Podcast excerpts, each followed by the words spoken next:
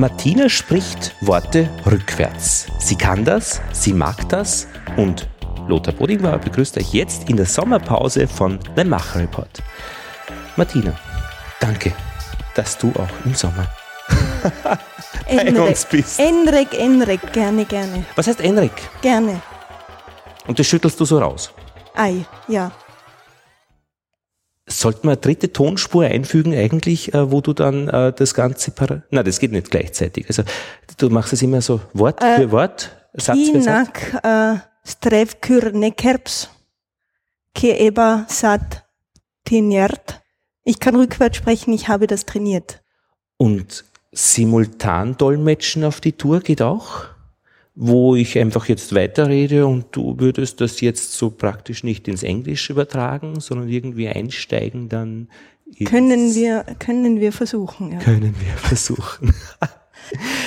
äh, Martina, wie kommt man dazu, Worte rückwärts zu sprechen?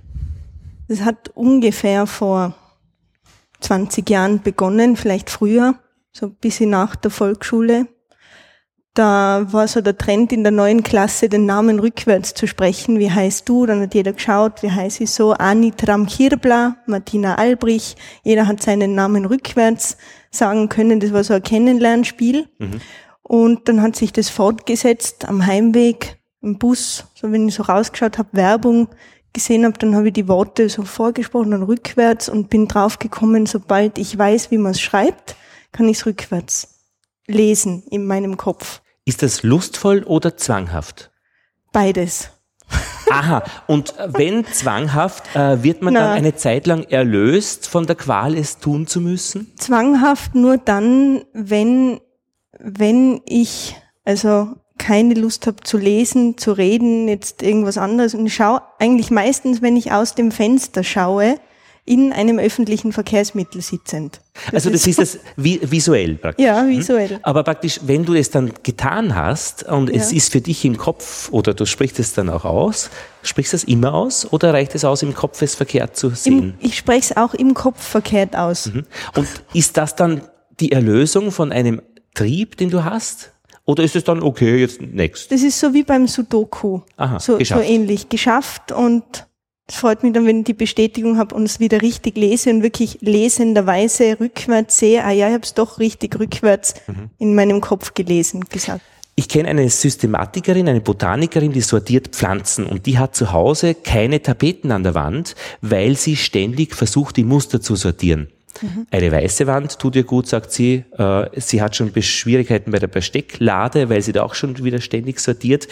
Ähm, wenn du irgendwo aus dem Fenster rausschaust und es sind keine Buchstaben da, ist das einen Tick angenehmer, als ob da draußen Buchstaben stehen? Nein, es stresst mich nie. Okay. Also ich kann es an- und abschalten. Mhm. Also bei mir daheim sind viele Bücher, Poster, CDs und da habe ich jetzt keinen so arg ausgeprägten Zwang, dass ich jetzt alles rückwärts sagen muss, bis ich in die Küche komme. Aber du kannst es schon einschalten.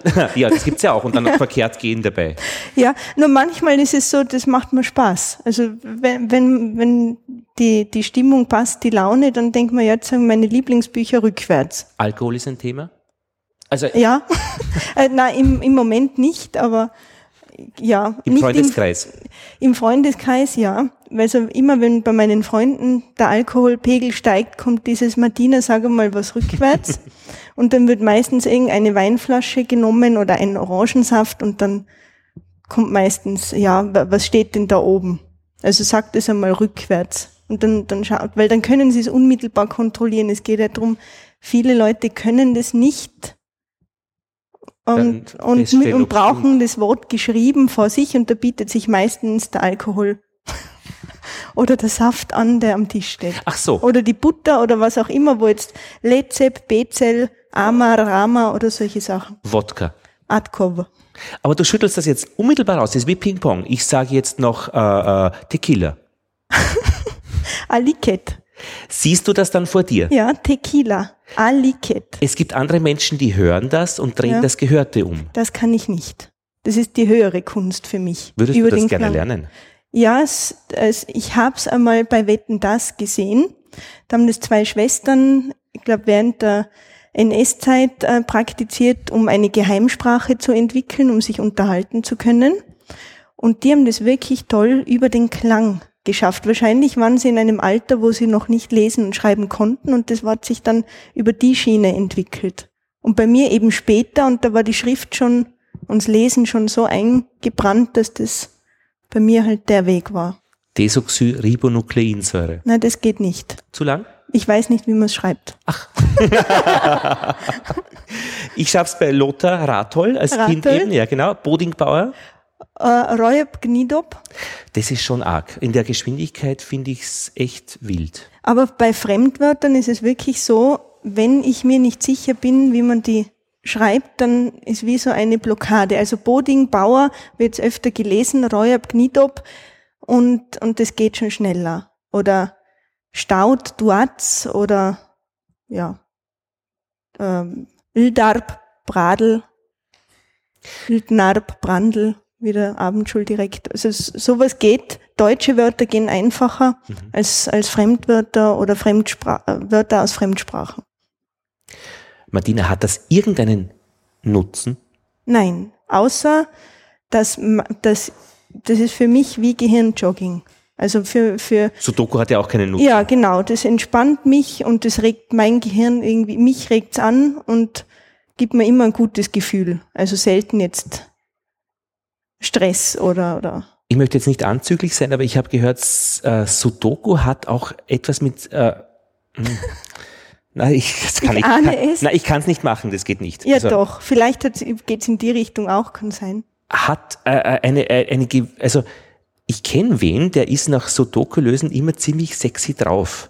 Also äh, äh, und Hm. sie weiß es nicht, wo die, die Verbindung ist. Und da, vielleicht ist Ja. da irgendwas im Kopf, äh, was wir nicht also kennen, nachvollziehen können. Ja, genau. Ja, jetzt ist es so, die Situation mit den Freunden und dem Alkohol, da könnte jetzt natürlich der Alkohol eine Rolle spielen. Brücke dass das, machen. Ja, die Brücke machen. Ähm, wenn ich das zu Hause mache, bin ich meistens alleine. Und deswegen hätte ich da jetzt niemanden, der, der diese, diese sexuelle Stimmung auffangen könnte in diesen Situationen. Ich habe es noch nicht getestet, ob das jetzt unmittelbar Äh, zutrifft. Es gibt ja Leute, die sagen, zu Sex braucht es nicht immer zwei. Ach so, na gut. Na, also so gespürt hätte ich jetzt noch nicht so einen unmittelbaren Drang nach dem Rückwärtsreden.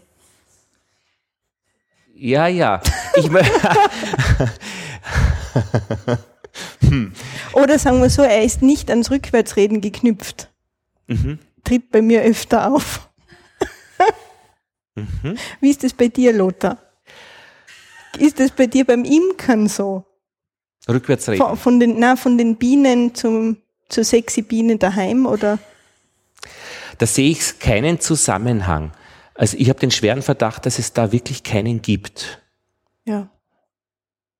Das werden wir jetzt dann bald wieder in unserer Freizeit einfach ausprobieren. Zusammenhänge zu erkennen. Ja, zusammen unmittelbare Stimmungen wahrzunehmen. Machst du mehrere Dinge rückwärts?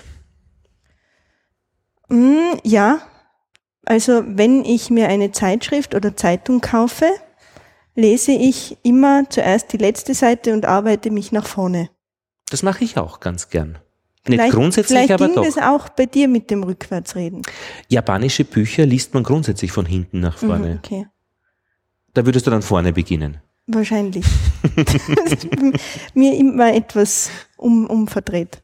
Also meine Herausforderung war ja immer, äh, auf zwei Ohren zwei verschiedene Podcasts zu hören, weil dann kann man doppelt so viel hören.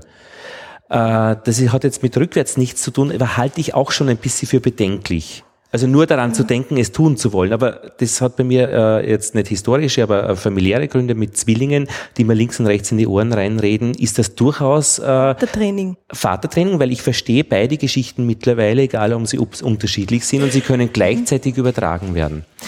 Aber dieses, dieses Rückwärtslesen ist so sinnlos, ja, aber Ja. doch, so, also jetzt in, im Alltag von der Gebrauchsweise her, aber doch so vernünftig als Tätigkeit es zu tun, weil Sudoku lösen und äh, Wie bei Latein, das ist mein Fach. Das ist irgendwie, das geht in die ähnliche Richtung. So allgemeine Meinung, ja, wozu? Und dann äh, immer wieder kommt es zu Situationen, wo es dann doch entweder nur anregend, nur schön oder so ein Aha-Moment, wenn man ein anderes Wort versteht, irgendwas. Es gibt keinen unmittelbaren Nutzen und das finde ich schön daran. generell. Fällt es dir auf, wenn du einen Fehler machst beim Rückwärtslesen, Sprechen? Ja.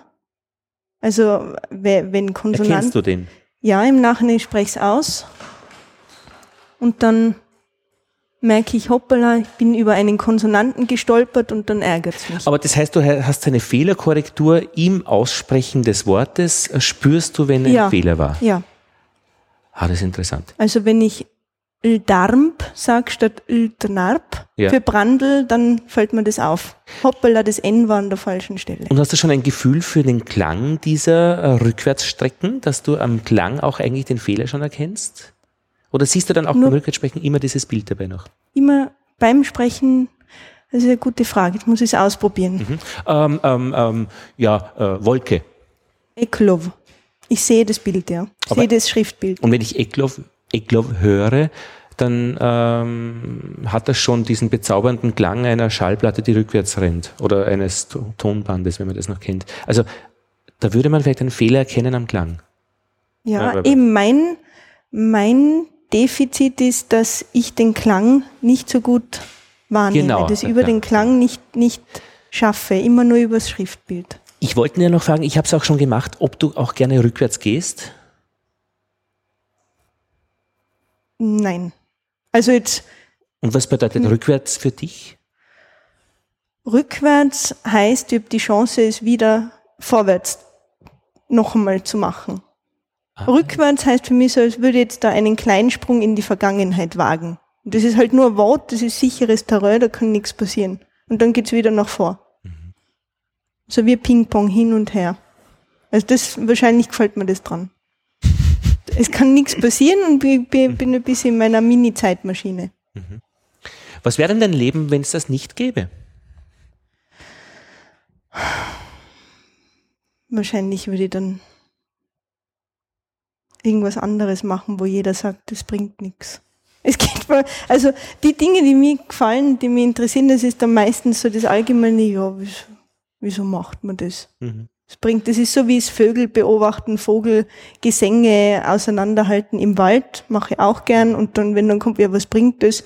Ja, ich weiß halt, welcher Vogel gerade singt und wo und in welcher Stimmung er ist, vielleicht sexuell auch, aber gerade balzt. Mhm. Es bringt da nichts. Also es, es wird wahrscheinlich was anderes.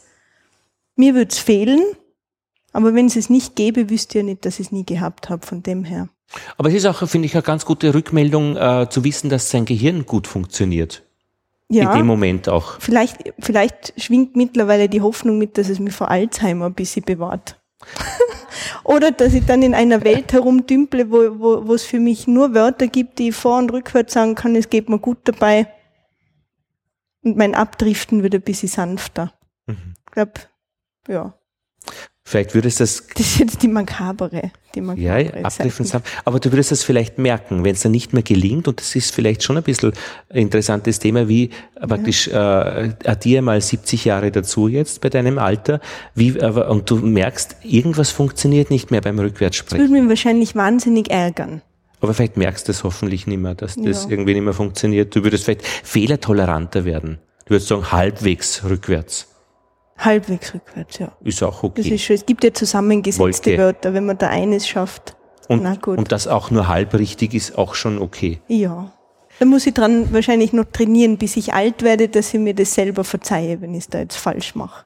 Ich würde gerne im Alter meine Matura dann zurücklegen, weil ich finde, man soll auch wieder mit Null aufhören irgendwie.